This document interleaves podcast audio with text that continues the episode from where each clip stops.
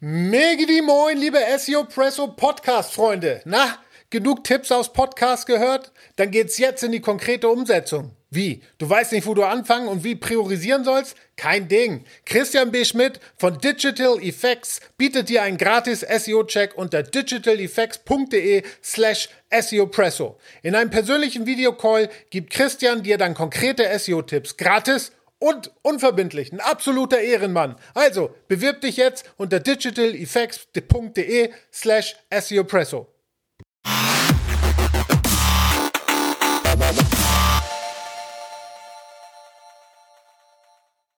Megidi Moin und herzlich willkommen zu einer neuen Folge SEO Presso in der Reihe SEO persönlich, wo wir hinter die Persönlichkeit eines einer SEO gucken. Und heute habe ich mir den alten Zapfenstreich-Kollegen äh, CWS Christian B. Schmidt äh, eingeladen. Äh, wollen wir ein bisschen hinter seine Vergangenheit gucken. Er hat ja sein Lieblingsclaim ist ja, dass er seit 1998 Websites optimiert.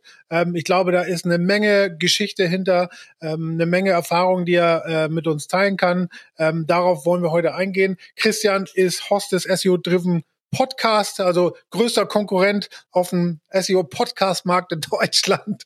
Außerdem Gründer der Agentur Digital Effects aus Berlin. Ich freue mich sehr, dass er da ist. Moin Christian. Moin Moin sagt man, ne? Moin Moin sagt man. Genau, du wirst ja auch bald an die Küste ziehen, dann weißt du, musst du dich schon mal drauf äh, vorbereiten, ne? Ja, ja. Hast du schon das erste Geheimnis verraten? Hab ich schon. Gehen wir später drauf. Lass uns mal ganz vorne an. Ich habe ja am Anfang gesagt, du benutzt den Claim ja sehr gerne. Und wenn man in deine Vita guckt, ist ja tatsächlich so, ähm, dass du 1998 angefangen hast, deine erste Webseite zu bauen. Und man muss sich das mal, um das in Relation zu setzen. 1998 ist das ja in, in dem Google online gegangen ist. Ähm, also genau da. War, war es vorher, war es später? Beschreib mal so ein bisschen deine Anfänge mit, mit dieser Domain. Ähm, damals war ja von der SEO oder von der Online-Marketing-Szene ja noch gar keine Rede.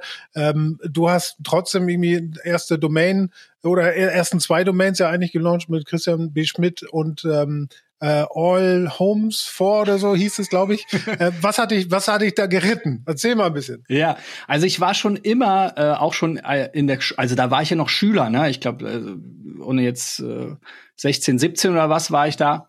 Ähm, Kopfrechnen ist nicht so meine Stärke. Aber ähm, da war ich noch Schüler und ich habe schon in der Grundschule angefangen mit, ähm, äh, mit Schülerzeitungen. Ja? Und meine Idee war immer irgendwie, ich hatte immer dieses äh, ja, unternehmerische Gen. Ich weiß gar nicht warum. Meine Eltern sind keine Unternehmer, sind ganz normale Arbeiter. Ähm, und für mich war es aber so, dadurch, dass ich eben aus dem Arbeiterverhältnissen kam, gab es jetzt nicht irgendwie die Firma, die ich erben konnte oder äh, die Millionen, womit ich dann meine Firma starten kann.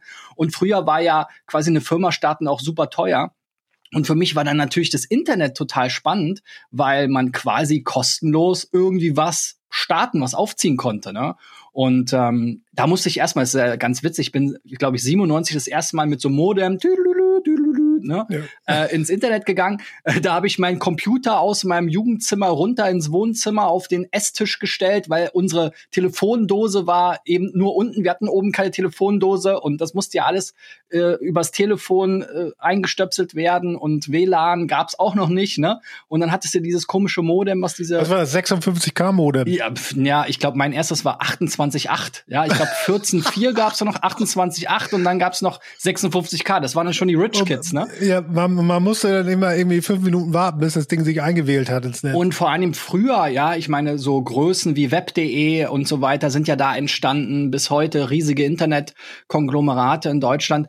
Ähm, tatsächlich kann ich mich da erinnern, dass ich so eine kleine Software hieß, die hieß, äh, hatte, die hieß, glaube ich, Web.de, Webdialer oder so. Der hat immer Minuten genau geguckt, wenn man sich einwählt ins Internet, das wissen ja die meisten auch nicht mehr, man musste pro Minute bezahlen. Ne? Hm. Also das war quasi wie eine Sex-Hotline, sich online, online zu gehen. Und das waren halt dann teilweise halt 15 Pfennig oder 50 Pfennig, je nach Zeiten auch, ne, wenn du nachts gesurft bist. Also es war wirklich wild. Und da hatte man dann eben so eine kleine Software, die geguckt hat, was ist jetzt gerade der billigste Tarif? Und dann hat er sich über die Nummer eingewählt. Und dann wusste ich erstmal gar nicht, wie ich eine Internetseite starte. Ich habe immer gedacht, das hängt irgendwie mit dem Internetprovider zusammen, der mich ja ins Internet bringt, bis ich irgendwann GeoCities, äh, GeoCities entdeckt habe. Und da konnte man sage und schreibe 5 Megabyte Webspace Ja, 5 Megabyte Webspace kostenlos haben. Und dann habe ich das erste Mal eine Website gestartet und da ging es ja auch so los. Da konntest du nicht einfach bei WordPress sagen, hier, dies, das, uh, what you see is what you guess, sondern musst erstmal HTML lernen. Also ge ne? vielleicht für die Zuhörerinnen, äh, GeoCities war sozusagen eines der ersten Hosting-Plattformen, ne? wo du Domains hosten konntest. Ja, eigentlich schon auch so eine Community. Also es war ganz witzig. Man hat sich dann dort quasi so eine Art Stadtviertel im Internet ausgesucht. Ich war, glaube ich, in Soho, weil das klang irgendwie cool. Ähm, und so posch. Ja, dann hattest du wirklich so eine merkwürdige GeoCities-Adresse mit Tilde und tausend Stadtteile drin und Straße und am Ende dein Usernamen oder sowas, ne? Und äh, da konnte ich mir noch gar keine Web, äh, noch gar keine eigene Domain leisten. Meine erste Domain habe ich tatsächlich am 28.02.2001 registriert. Das war allforhomepages.de. Mhm. Und ähm, wie bin ich darauf gekommen? Ich habe nämlich meine meine erste Website handelte gar nicht von mir, sondern ich habe einfach aufgeschrieben, was ich gelernt habe. Wie macht man HTML? Ne? Also habe quasi ähm, bei Self-HTML, falls noch einer kennt, haben wir so eine Datenbank, so eine Art Wikipedia für, für HTML gelernt. Also, aber, aber jetzt nicht mit dem äh, unternehmerischen Hintergedanken, sondern es war rein nur zur Dokumentation und, und, und Knowledge Exchange. Am Anfang, ja klar, ich war ja wie gesagt auch noch Jugendlicher, da war jetzt noch nicht an Geld verdienen zu denken. Aber das war so das Tor in die Richtung, ja, weil ein Laden mieten oder irgendwas, was will man sonst machen? Jetzt irgendwie eine Garage hatten meine Eltern nicht, dafür waren sie immer zu arm. Also da, das war quasi meine Garage im Internet, wo ich erstmal so rumbasteln konnte ne, und äh, rumexperimentieren. Und dann hast du dann ja schon angefangen, auch mit Christian B. Schmidt eine persönliche äh, Website oder Christian Schmidt eine persönliche Webseite auch aufzuziehen.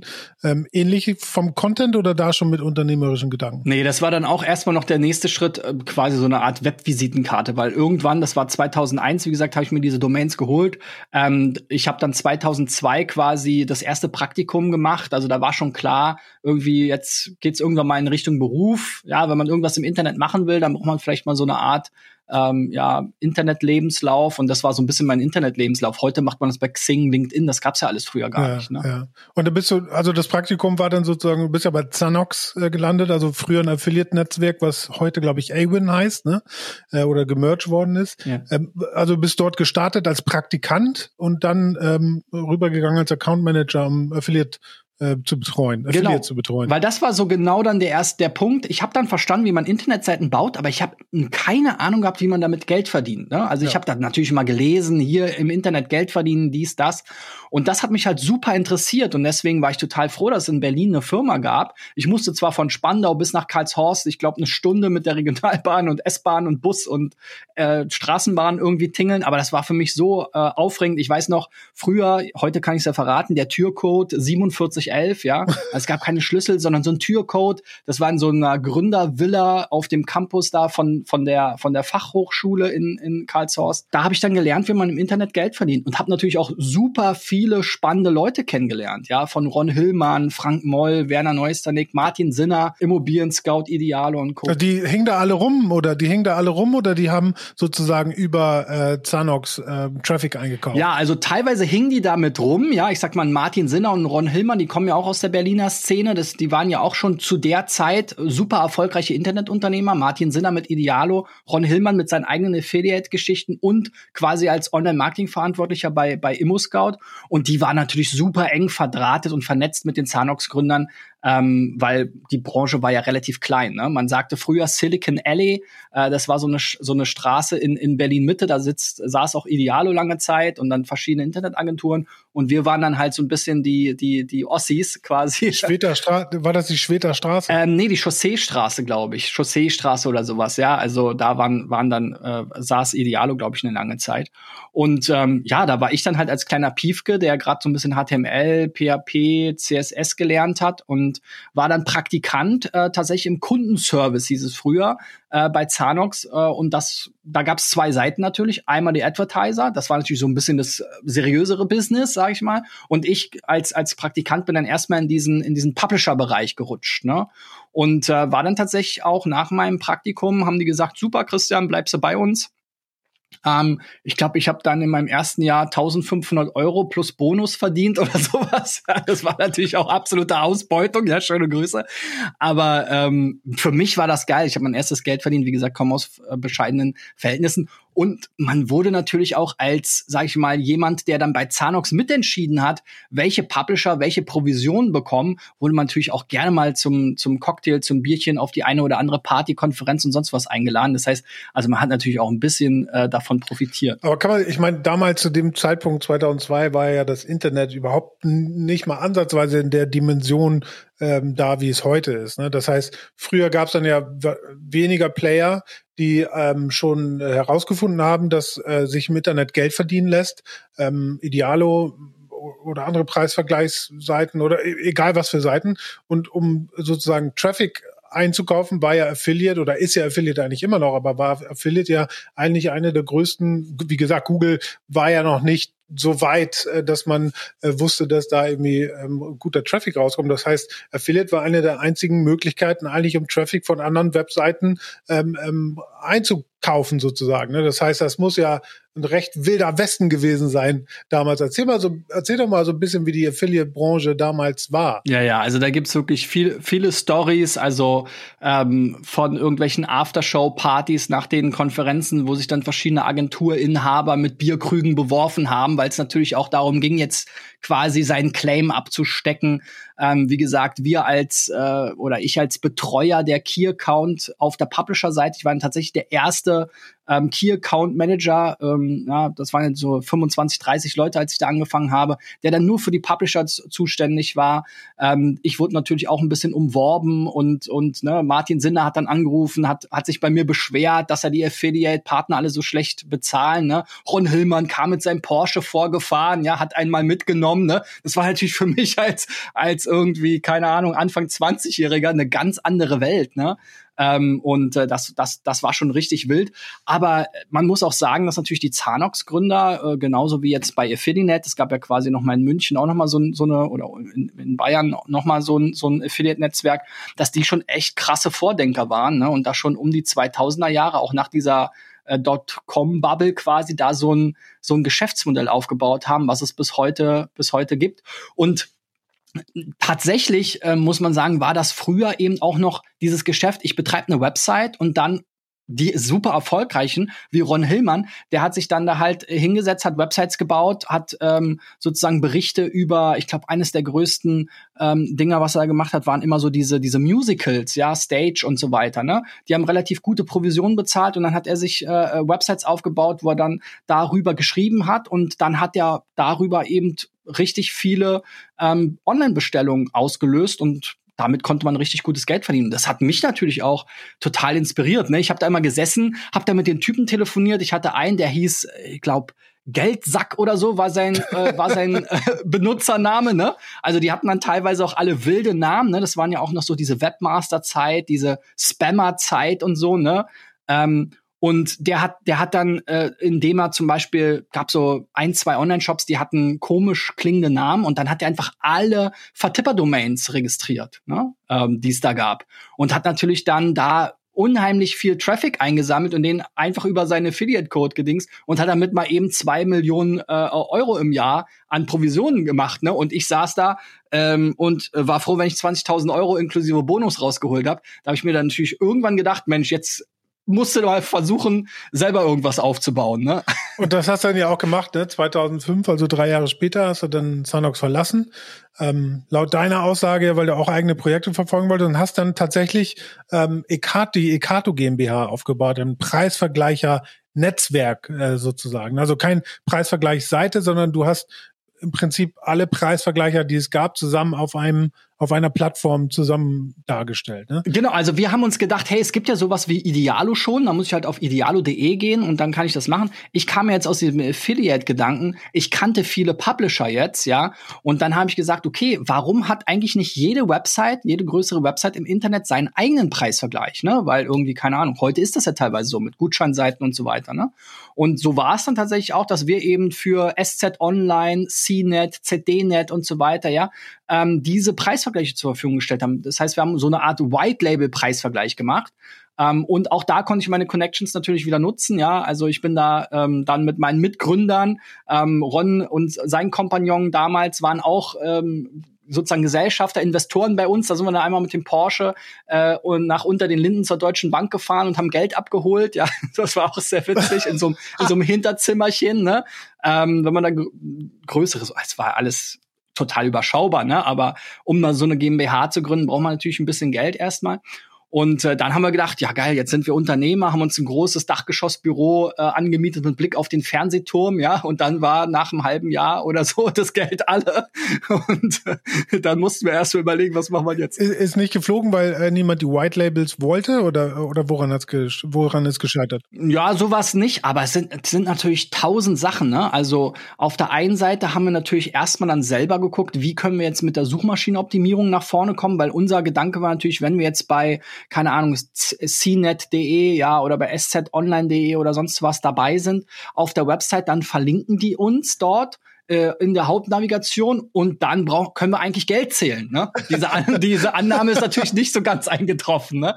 Ähm, einerseits waren die natürlich auch ein bisschen zurückhaltend mit, ja, also jetzt da oben im Hauptmenü, nee, wir machen erstmal einen Link im Footer und äh, dann Google hat das dann so langsam indexiert, dann haben wir versucht, das zu optimieren. Martin Sinner hat ja immer gesagt, nein, ich gebe meinen Katalog nicht raus. Und er hat ja auch recht behalten, ne? weil es ist, diese Daten sind ja das, das Gold gewesen, dieser Content, den er da hatte. Ne? Das war dann so ein bisschen unser Fehler, dass wir gesagt haben, ja, wir haben uns auch unsere Produktdatenbank aufgebaut mit diesen ganzen Affiliate-Feeds und haben den aber dann tausendfach im Internet verteilt. Also wir hatten dann am Ende, ich glaube, sechs, siebentausend verschiedene Websites, die eben quasi unseren Preisvergleich integriert hatten.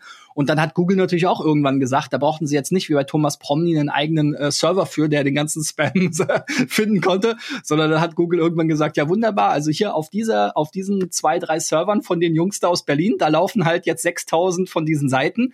Ähm, dann ging der Hahn irgendwann zu. Ne? Aber so ein paar hunderttausend Euro konnten wir damit schon auch äh, umsetzen. Jetzt hast du ja aber eigentlich dann äh, eher so einen starken Affiliate-Background, sage ich mal. Äh, äh, wie bist du denn da an SEO gekommen? Also ging es dann wirklich los mit, mit deinem eigenen Projekt Ekato, weil du wolltest halt äh, äh, damit Traffic generieren und hast gemerkt, dass halt über Suchmaschinen Traffic da war? Oder wie hast du erkannt, dass äh, sozusagen Suchmaschinenoptimierung da ein gängiges Mittel ist? Rückblickend betrachtet ging das quasi sogar schon mit meiner ersten Website los, weil da habe ich irgendwann so kleine Tools gebaut, aufgebaut, weil so ein bisschen programmieren konnte. Ich habe mir da noch den Kompagnon, den Andreas dazu geholt, mit dem ich bis heute die Agentur mache. Der konnte noch ein bisschen besser programmieren als ich. Und wir haben dann so kleine Tools gebaut. Und ich hatte unter anderem so einen News-Ticker. Und den konnte man halt kostenlos quasi auf seiner Homepage ähm, äh, entführen und da, das war ein JavaScript und dazu gab es immer einen NoScript-Code. Mhm. Und in dem NoScript-Code stand halt, weil wir uns gedacht haben, Mensch, jeder, der es nicht sehen kann, der soll doch auf unsere Webseite gehen, diese News, diese Webmaster-News lesen. Und das war quasi unsere erste Link-Spam. Äh, Kampagne, weil wir dann halt, ein, keine Ahnung, ein paar hundert Seiten hatten, die dieses Skript eingebaut haben und dann kamen schon auch mehr Besucher. Wir haben am Anfang immer gedacht, ja, okay, ja, klicken jetzt lauter Leute darüber, aber irgendwann kam das natürlich auch über Suchmaschinen. Anfangs hat man noch seine Website eingetragen bei Firebird und wie sie alle hießen, Yahoo und so weiter, ne?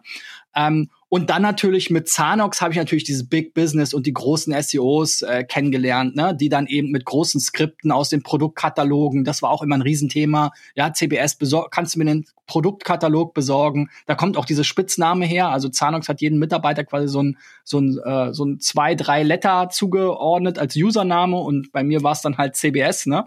Ähm, und ähm, ja, die wollten dann eben immer die Produktkataloge und die guten Konditionen, die guten Provisionen haben als Premium-Affiliate. Ne? Und dann habe ich mich halt bemüht, dass sie diese, diese Daten bekommen. Und daraus haben die dann halt ja so Spam-Websites gebaut, die dann eben ähm, richtig, richtig Asch gemacht haben. Ja, du Spammer.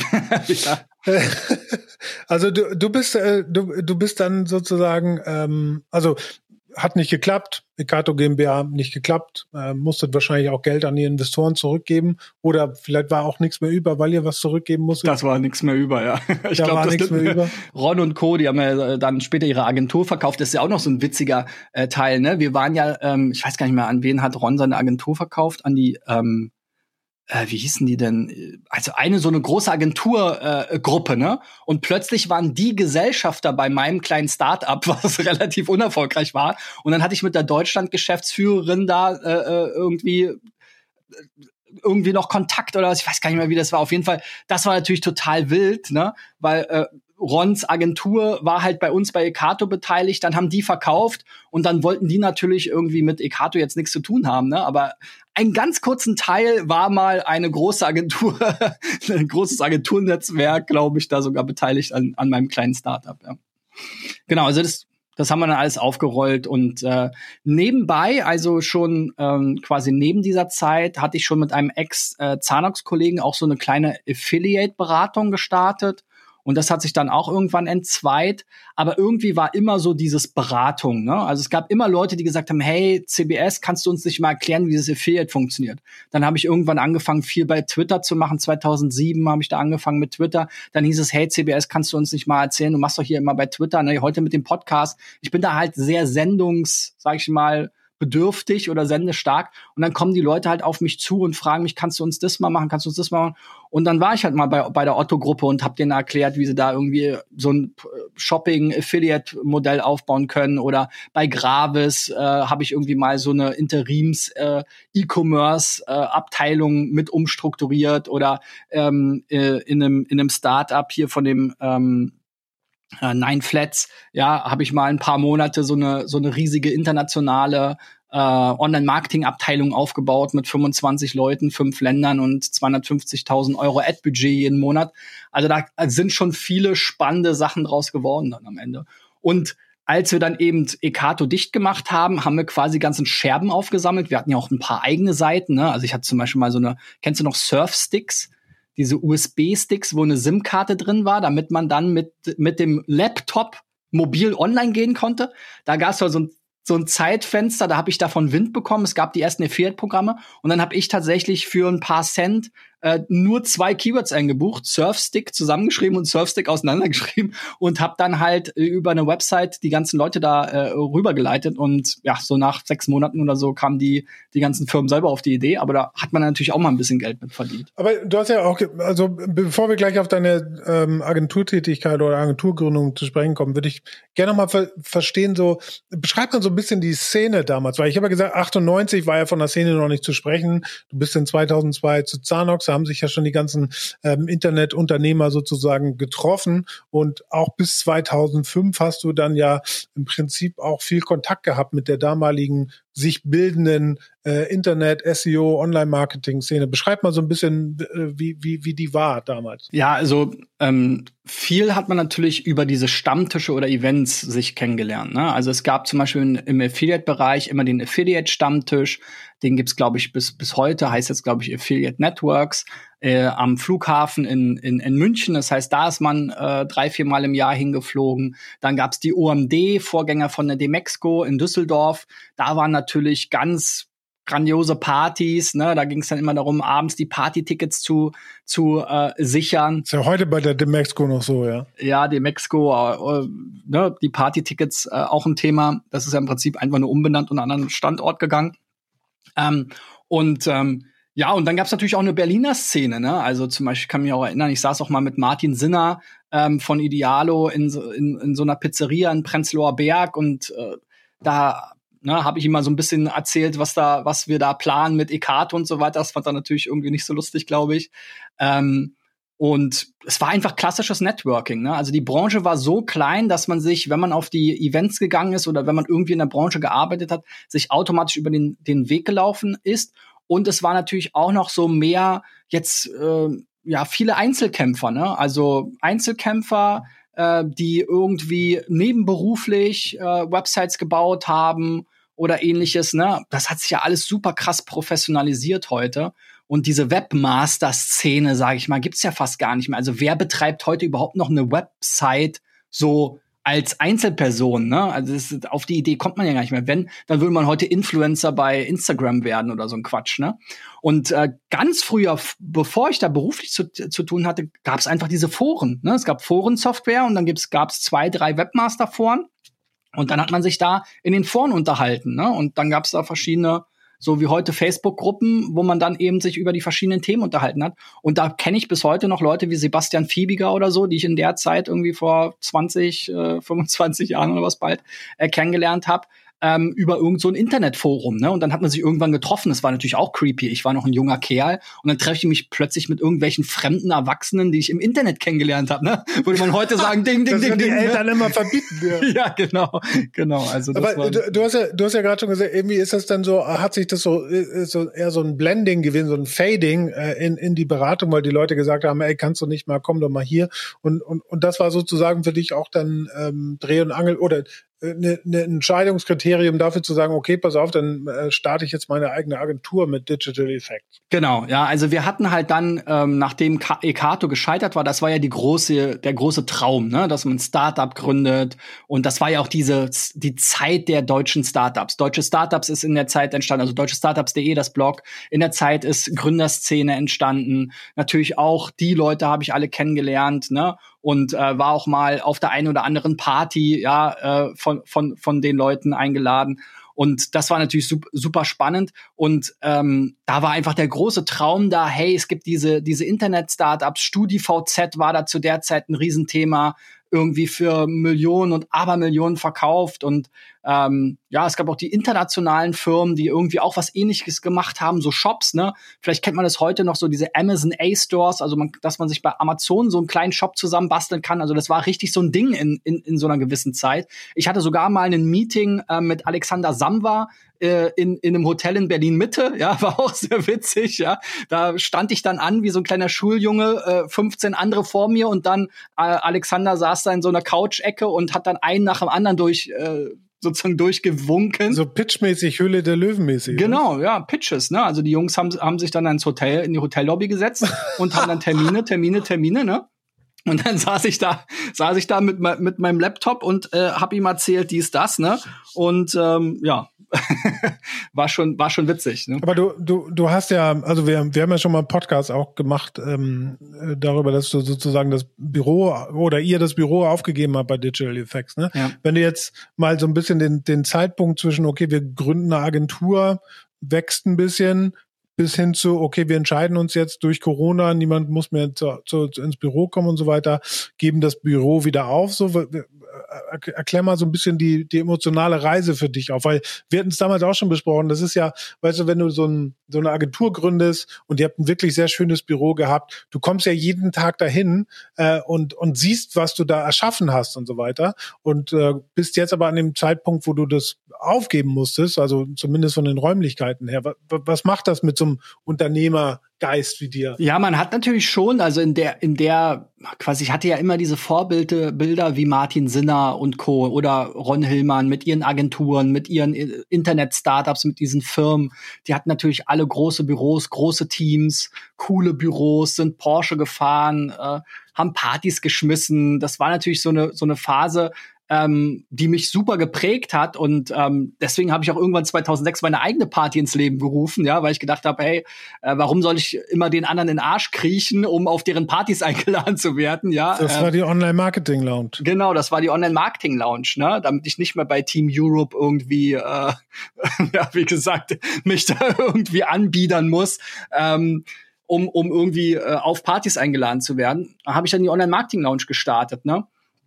Und ähm, ja, also es war natürlich immer die und die Online Marketing Lounge hat dann hat dann äh, auch in diesen Firmen stattgefunden. Ne? Also wir hatten dann immer Hosts, äh, Berliner Startups, Axel Springer und so weiter, die immer in ihre Büros eingeladen haben. Ähm, Zalando waren wir ein paar Mal äh, in alten neuen Büros und so weiter. Ich, und so ich finde es ja süß, dass du Axel Springer als Startup bezeichnet. ja, das war, das war, das war auch ganz witzig. Also da kam dann wirklich der, ähm, die Assistenz des Vorstands damals irgendwie oder des E-Commerce-Vorstands oder so auf uns zu und hat gesagt, hey, Axel Springer, wir haben hier diesen Mediencampus, dieses alte Zeitungsviertel, wir wollen das jetzt in der Startup-Szene wiederbeleben. Wir laden uns jetzt Veranstaltungen ein und dann haben wir gesagt, ja, wunderbar, wir kommen mit 200 Mann vorbei, ähm, schmeißt dir die Bar, ne?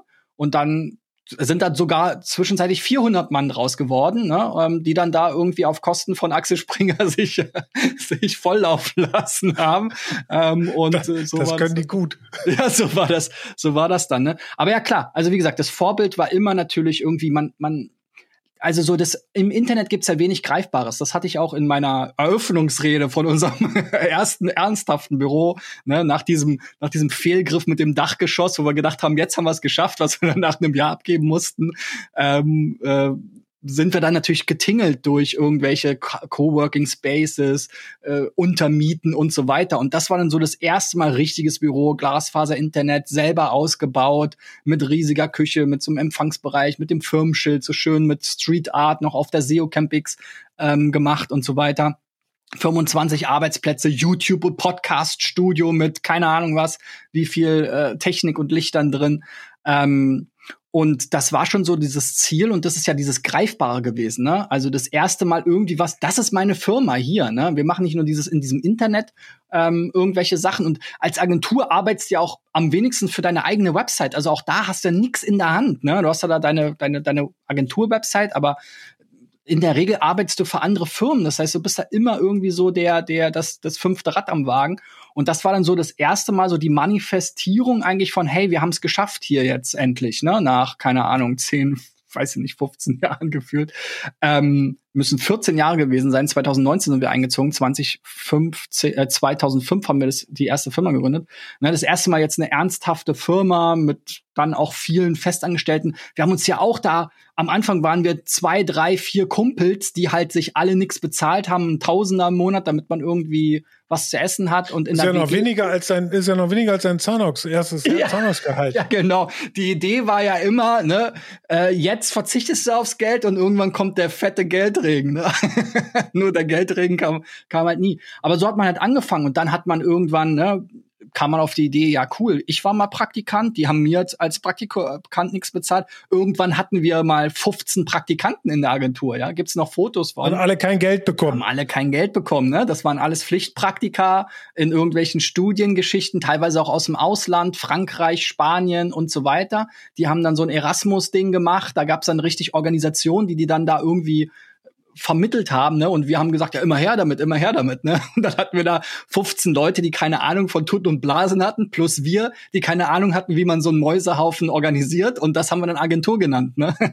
Und äh, die, das hat sich natürlich mit der Zeit äh, schon ein Stück weit gewandelt und ähm, bis man dann halt auch mal genug Umsätze macht, die ersten Kunden hat, die sechsstellig im Jahr irgendwie auch mal Budgets platzieren ähm, und so weiter. Und dann, äh, ja, das war natürlich so ein Punkt, äh, ja, wo es schon auch eine Welt äh, zusammengefallen ist für mich. Ne? Hat sich dann seitdem was verändert? Also äh, hat sich was verändert zum Guten oder zum Schlechten, seitdem ihr jetzt äh, voll remote ähm, äh, fragmentierte Agentur seid, sage ich mal? Ja, ich würde sagen sowohl als auch. Also eigentlich hat sich jetzt normalisiert. Es ist deutlich weniger Stress, gerade diese Kundentermine, auch Vertrieb. Das, das ist heute eigentlich normal geworden. Also ich mache meine Videocalls und ich kann auch über die Videocalls das alles verkaufen.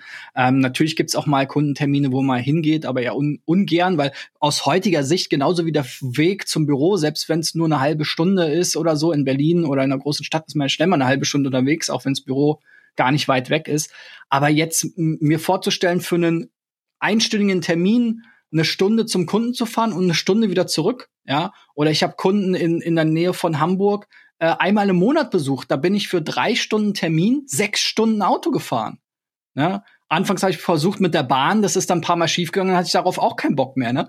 Aber diese, diese, die, wie viel Energie und Zeit und auch äh, früher, als, als ich, als ich jung war, da, da war das für mich Lifestyle. Da war ich auch, keine Ahnung, 20 Mal äh, im Flieger pro Jahr und bin nach München geflogen, weil das war irgendwie cool. Das war das, was die Big Boys machen, die Business machen, ne? Und jetzt mit Familie, Kind und so weiter, Sch Schulkind, dies, das dann auch in der Corona-Zeit, Kind auch gar nicht in der Schule und so weiter. Und dann hast du ja auch, ne, auch zu Beginn meiner Karriere, unser Sohn ist jetzt acht Jahre alt, ähm, war das auch noch so, ne? Da war der halt von, keine Ahnung, von 8 bis 17 Uhr oder so in der Kita. Wie traurig ist das denn, ne? Also da, da will ich eigentlich auch nicht mehr zurück, ne? muss man schon sagen. Ja. Jetzt wird's ja noch krasser, weil ich bin ja in Berlin geboren, ich habe mich immer als Berliner bezeichnet. Ich habe sogar mal vom ehemaligen Bürgermeister Klaus Wowereit eine äh, Medaille bekommen als Botschafter der Stadt Berlin im Rahmen der Be Berlin Kampagne. Ja, da konnte man sich so tatsächlich. Ja, da konnte man sich so irgendwie einreichen, so eine Story. Dann habe ich so eine Story geschrieben, wie mir als als armen jungen Berlin die Möglichkeit gegeben hat, so ein erfolgreiches Internet Internet Millionengeschäft aufzubauen. Ne, fanden die ganz toll. Äh, durfte ich dann mal äh, Klaus Wowereit die Hand schütteln und so eine so eine äh, Medaille entgegennehmen. Haben ich auch noch irgendwo rumfliegen. Was stand auf der was stand auf der Medaille drauf? Arm, aber sexy. ja, genau genau. Das war tatsächlich auch so ein bisschen, das war ja der, so, so, so, so der Vibe zu der Zeit auch, ne? Also mit ja. Wovereit, das war ja so, hey, lass uns Party machen und so weiter. Ja. Das war ja auch der, der, der Partykönig hier in, hier in Berlin.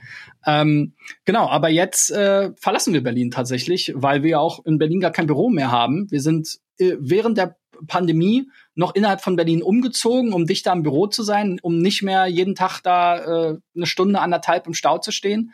Und ähm, das hat sich alles jetzt in Luft aufgelöst, so, ne? Also diese Ankerpunkte im Leben, ne? Auch wenn man mal überlegt, was das mit einem macht. Mein Arbeitsplatz ist an diesem Ort, also lebe ich ja, dort. Wahnsinn, ne? Aber dass das vielleicht gar nicht der, der beste Ort zum Leben ist, ja. also das kommt dann dann erstmal. Ich bin jetzt Anfang 40, ne? Also ich habe manchmal schon, ey, frage ich mich schon so, ja, was ist eigentlich der Sinn von dem Ganzen, was wir hier machen? Ne? Du, mir musst du, mir musst du das nicht erzählen. Ich, hab, ich, ich lebe am Arsch der Welt, am Meer, in meinem Garten und arbeite von hier. Das ist super. Ja, also da bist du auch äh, tatsächlich hast du auch ein bisschen so eine Mitschuld, ne, daran, dass wir jetzt auch Berlin den Rücken kehren nach äh, 42 Jahren. Meine Frau ist ja auch in Berlin geboren, sie im Ostteil der Stadt, ich im Westteil der Stadt. Uns hat's auch immer an die Ostsee äh, gezogen und äh, ja, wir ziehen jetzt diesen Sommer an die Ostsee auch aufs Dorf. Sehr geil. Was ich faszinierend finde, ist, äh, ist, ist, ist äh, geht ja sozusagen durch deinen Lebenslauf immer diese mh, hm, dieser Sinn dafür, dein, dein Wissen zu teilen und auch nach außen ein, ein Storytelling und nach außen auch ein,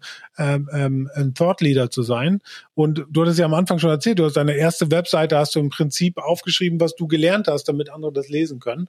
Ähm, du hast jetzt mit SEO Driven auch einen, einen, einen SEO-Podcast, wo du auch regelmäßig ähnlich wie, wie das hier im SEO Presso Podcast ist, halt Gäste hast, mit denen du dich unterhältst zu bestimmten Themen. Ähm, äh, äh erzähl mal so ein bisschen, wie, wie du auf die Idee gekommen bist, den SEO SEO-driven Podcast ähm, zu machen, was dich da sozusagen geritten hat, mir Konkurrenz ja. zu machen. und äh, und äh, ja, erzähl mal. Gab's einen Podcast 2017 schon? Nee, gab's noch nicht. ja, tatsächlich auch eine wilde Story, ne? Also kurz vor Weihnachten 2016 haben wir ein Schreiben bekommen ähm, vom von der Renten vom Rentenamt, weiß jetzt nicht mehr, wie es genau heißt, ähm, und die haben gesagt, ja wunderbar, die feinen Herren Geschäftsführer. Ähm, Sie müssen jetzt hier 150 oder ich glaube, es war erstmal 90.000, dann kam das laufende Jahr dazu, also ungefähr 150.000 Euro an Sozialabgaben nachzahlen. Ja, weil wir haben gesagt, unsere Berater haben gesagt, ja, ihr seid hier selbstständig mit eurer Firma, ne? Ihr seid der Geschäfts gesch äh, geschäftsführende Gesellschafter. Das heißt, ihr seid quasi selbstständig, also müsst ihr hier nicht äh, Rente und Sozialversicherung und Arbeitslosenversicherung und so weiter zahlen. Das hat dann das Amt irgendwann anders gesehen und dann mussten wir erstmal 150.000 Euro zurückzahlen. Das war natürlich für uns als kleine Agentur Uff. nicht so, nicht so scherzhaft, wo wir gerade froh waren, dass wir quasi die erste Unternehmenspleite äh, mit Ekato so mit einem blauen Auge überwunden haben. Da hat sich dann auch so ein bisschen diese Agentur, von der ich beschrieben habe, mit so ein paar Kumpels und dann 15 Praktikanten ist dann auch so zusammengefallen, ja, weil die, äh, das hat sich dann auch alles zerstritten, ne? Was machen wir jetzt, dies, das? Am Ende ist wieder der Kern von mir und Andreas übrig geblieben. Das heißt, wir haben in der Zeit dann auch noch die Anteile abgekauft. Ne? Natürlich jetzt auch nicht irgendwie äh, für Millionen und so weiter, war ja alles nichts mehr wert. Aber so ein bisschen äh, was musste man da natürlich irgendwie noch organisieren. Und ähm, dann habe ich gesagt, ja, okay, komm, Angriff nach vorne. Was wollen wir jetzt machen? Wir müssen hier Entscheidungen treffen. Und wir haben dann zwei Entscheidungen getroffen. Das, das eine war, wir konzentrieren uns jetzt wirklich auf SEO, weil wir sind jetzt plötzlich nur noch zwei Leute mit ein, zwei Praktikanten, die noch gekleben geblieben sind. Wir können jetzt nicht mehr Social Media Affiliate, dies, das alles machen. Wir machen jetzt nur noch SEO, weil das war das, wo auch so die letzten Kunden, ja, wir hatten da, glaube ich, in der Zeit gerade Cornelsen oder so gewonnen. Das, äh, Nochmal, das ist nicht jetzt, das ist 2017, ne? Genau, ja, zu Ende 2016, kurz vor Weihnachten, ne, auch sehr schön, ne? Also so kurz vor Weihnachten kriegst du einen Brief, ja wunderbar, 150.000 Euro oder Knast, äh, welches Tor nehmen Sie? Ne? so, das war natürlich eine tolle Zeit. Ähm, dann waren wir da auch, auch noch so eine witzige Anekdote, waren wir da natürlich auch auf der Suche nach Geld. Was können wir jetzt machen? Ne? Äh, weil wir haben die Kohle nicht. Ähm, die wollen das Geld jetzt erstmal von uns an. Dann haben wir überlegt, was können wir machen? Ja, die, die Gesellschafter hatten alle nicht so viel Geld. Äh, wir haben das Ding ja gerade irgendwie so auf die Beine gestellt gehabt, äh, nach den vielen Jahren un erfolgloses Startup. Ähm, und dann kam irgendwie so über, über eine Connection so, so ein Berater rein, der gesagt hat, ja, Jungs, ich kann euch das Geld besorgen unter einer Bedingung. Ihr vereinbart mit dem Amt, dass ihr das in Raten zurückzahlt und wir legen das in der Zeit, die 150.000 Euro in Bitcoin an. Was? Ende 2016 war der Bitcoin, ich glaube, noch bei 1000 Dollar oder etwas drunter. Ne? Jetzt stell dir mal vor, man hätte jetzt 150.000 Euro in Bitcoin gepackt. Das heißt, man hätte 150 Bit Coins gehabt. Was wäre das heute wert gewesen? Wir würden, ich würde nicht hier sitzen, vermutlich. Wären jetzt 3,715 Millionen Euro. Das ist gar, gar nicht so schlecht, ne? Aber so sind wahrscheinlich die meisten Bitcoin-Stories. Aber das hat uns auf die Idee gebracht. Der Deal hat dann am Ende nicht geklappt. Aus verschiedenen Gründen. War uns auch ein bisschen zu sketchy, dieses mit dem komischen Bitcoins und so, ne? Äh, wir mussten ja echte Euros zurückzahlen ähm, hätte natürlich keiner wissen können, was da noch so folgt in der, in der äh, näheren Zukunft. Aber äh, das hat uns dann auf die Idee gebracht, ja, okay, komm, dann lass doch mal mit dem Amt sprechen, dass wir auf jeden Fall erstmal eine Ratenzahlung haben. Ne? Und dann hatten wir eben diese Ratenvereinbarung und mussten jeden Monat irgendwie ein Jahr lang über 10.000 Euro quasi zurückzahlen. Und dann bin ich halt losgerannt und habe geguckt, okay, wie kann ich jetzt jedem erzählen, dass ich jetzt SEO mache? Wie kann ich jetzt hier irgendwie jedem erzählen, dass ich jetzt hier irgendwie äh, ne, Agentur bin und so weiter. Und in der Zeit war halt Gary Vaynerchuk und dieses ganze, hey, mach Content, Social Media, bau dein Business auf, äh, 100 Millionen Agentur. Und dann habe ich gedacht, okay, komm, fuck it. Geld äh, für Ads haben wir sowieso nicht. Ich setze mich jetzt hier hin und mach halt Podcasts. Und so haben wir tatsächlich im ersten Jahr mit 100 Abonnenten die ersten 100.000 Euro alleine über, äh, also an Aufträgen alleine über den Podcast reingeholt. Wow, mit 100 Abonnenten? Ja, also wow. das ist ja immer so die Frage, wie zählt man jetzt die Abonnenten, ne? Ja, ja. Also ich hatte halt hier ein paar, da ein paar, ne? Und äh, dann habe ich das da halt natürlich bei Facebook geteilt, da hatte ich halt meine 700 Freunde oder so, aber ich hatte im Prinzip äh, bei YouTube und so, da hatte ich halt keine Abonnenten quasi, ne? Also. Ja, aber das ist ja schon mal eine gute Conversion Rate, ne? Ich meine, bei 100 Ad-Klicks äh, heißt es nicht immer, dass du irgendwie 100.000 Euro auch als äh, Return bekommst. Also, ja, schon nicht schlecht.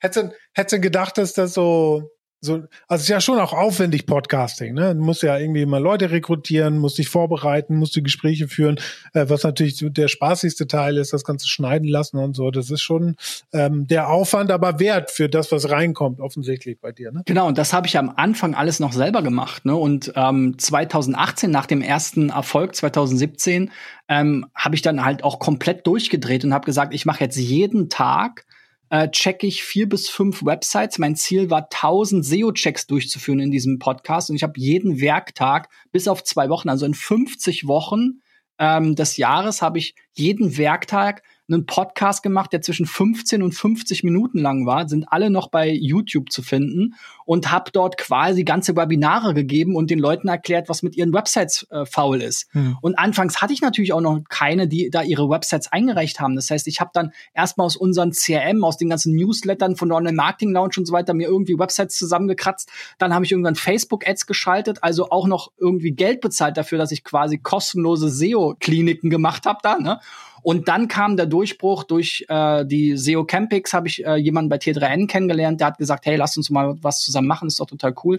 Und dann kam so eine Medienkooperation mit T3N zustande und dann habe ich noch on top zu den fünf werktäglichen Videos, die ich alle selbst geplant, aufgenommen, geschnitten und veröffentlicht habe, habe ich dann noch einmal die Woche eine SEO-Kolumne auf T3N geschrieben. Wow. Und Ende 2018 bin ich quasi tot umgefallen und habe erstmal, glaube ich, drei oder vier Monate gar nichts mehr hochgeladen. Und dann kam eben genau die Phase mit den Interviews. Ja, das äh, kenne ich aber gut. Also ich bin auch manchmal an so einem Anschlag. Ich habe ja noch einen Fulltime-Job nebenbei, mache noch diesen Podcast und manchmal bin ich auch so am Anschlag, dass ich dann auch äh, wirklich keine Lust mehr habe und, und mich mal kurz mal kurz durchatmen muss sozusagen. Ne? Ja, ja tatsächlich. Mittlerweile habe ich da einen Kollegen, äh, der Vollzeit bei uns arbeitet, ähm, Mediengestalter Bild und Ton ist und halt diese ganzen Sachen für mich übernimmt. Aber trotz alledem ist es immer ein Struggle. Ne? Also du musst immer Themen, Ansprechpartner äh, finden. So sind wir ja auch wieder zusammengefunden. Ne? Also jetzt äh, bei mir gab es jetzt auch wieder eine Woche kein kein Gespräch, weil irgendwie äh, der abgesagt hat, der abgesagt hat, der sich nicht mehr gemeldet hat, dies, das, ne? Und ähm, ist immer ein Struggle und ja, ich bezahle dann Vollzeit-Mitarbeiter, der bei mir in der Agentur arbeitet und ganz normales Gehalt verdient, ne, um diesen Podcast äh, zu, zu ähm, am Leben zu halten, weil ansonsten äh, hätte ich das nie weitermachen können, wenn ich das weiterhin alles äh, alleine gemacht hätte. Ja, geht ja. Ähm, in dieser Reihe frage ich die Leute immer, und du bist jetzt ja auch seit 98 schon unterwegs, hast jetzt ja auch schon ein paar Leute gesehen, schon ein paar Geschichten gehört, ein paar Success Cases, Fail Cases und so weiter kennengelernt. Gibt es denn in der Branche noch Leute, die dich inspirieren? Und wenn ja, wer ist das? Ja, also ich bin natürlich, ich laufe schon immer noch so dieser Content Creator. Das ist jetzt so meine neue, ne? Anfangs waren das die Startup Gründer, ne, die die ganzen ähm, erfolgreichen, an, ganz zu Beginn halt eher so aus der SEO-Szene, später dann die klassischen Startups, ja. Ähm, und heute ist es so ein bisschen diese Creator Economy, die ich halt super spannend finde. Und da gibt's natürlich in den USA äh, gerade super viele spannende Sachen. Ich kann jetzt ja gar nicht die eine Person sagen, aber ähm, ist schon verrückt, was auch mit Videopodcasts im Business-Bereich in den USA so läuft. Die haben da hunderttausende Aufrufe. So ein bisschen der einzige, der es geschafft hat in Deutschland, ist eigentlich Philipp Westermeier, wobei man da natürlich auch immer die Kritik, sag ich mal, üben muss, wie viel Business-Podcasts ist es noch, wenn da jetzt irgendwie Robert Geis und Boris Becker sitzen ähm, oder irgendwelche Social-Media-Influencer, die selbst noch gar nicht verstanden haben, wie viel Glück sie hatten oder also im Grunde genommen auch nur sagen, ja, du musst jeden Tag posten und dann wirst du schon erfolgreich sein. Ne? Alter, ich poste seit 2017 auch oder seit 2007 jeden Tag. Ich mache seit 2017 Podcast. Ich habe trotzdem teilweise auf YouTube nur 50 Views. Ne?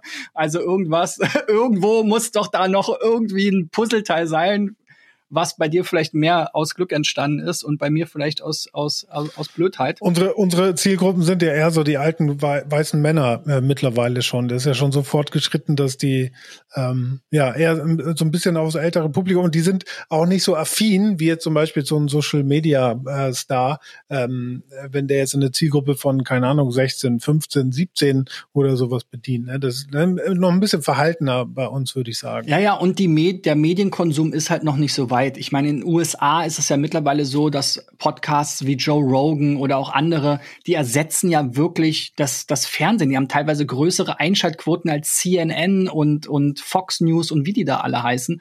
Also das ist halt irre. Und ja, das ist natürlich schon was, was ich cool finde, weil, wie gesagt, mir macht das Spaß. Ich, ich, ich unterhalte mich gerne mit Leuten. Ich teile gerne meine Erfahrungen, mein Wissen mit Leuten. Und es wäre natürlich schon cool, wenn man da mal mehr als 50 finden würde. Ja, auch wir tauschen uns ja ab und zu mal um äh, aus. So der Audio-Podcast funktioniert natürlich ein bisschen besser als YouTube, aber auch das ist alles so, ne, wenn man dann mal über Sponsorings fragt und dann sagen die, ja, wie viele Aufrufe hast du denn? Was ist denn ein TKP? Selbst wenn man dann einen Märchen B2B TKP hochrechnet, mal die Aufrufe, kommt da immer noch Taschengeld zusammen, ne, womit man nicht mal äh, den, den, den, äh, den, da meinen Kollegen mit bezahlen kann. Also das ist schon, ist schon, ist schon ein bisschen traurig, dass dieses Business-Thema und dieses Marketing-Thema hier irgendwie doch noch so klein ist. Und die Sachen, die groß sind, ne, äh, la Baulich und Co., die sind natürlich irgendwie mit Pauken, Trompeten, Rap-Songs und auch vielleicht nicht ganz so seriös unterwegs wie wir. Ja. Das war auf jeden Fall ein seriöser Podcast. Äh, ich danke dir auf jeden Fall, Christian, auch für die offene ähm, Art und dass du da ein bisschen persönlich persönliche Dinge auch mit geteilt hast. Ähm, super spannend. Danke dir. Danke euch fürs Einschalten. Wir sehen und hören uns nächste Woche wieder bei SEO Presso. Ciao. Ciao, ciao.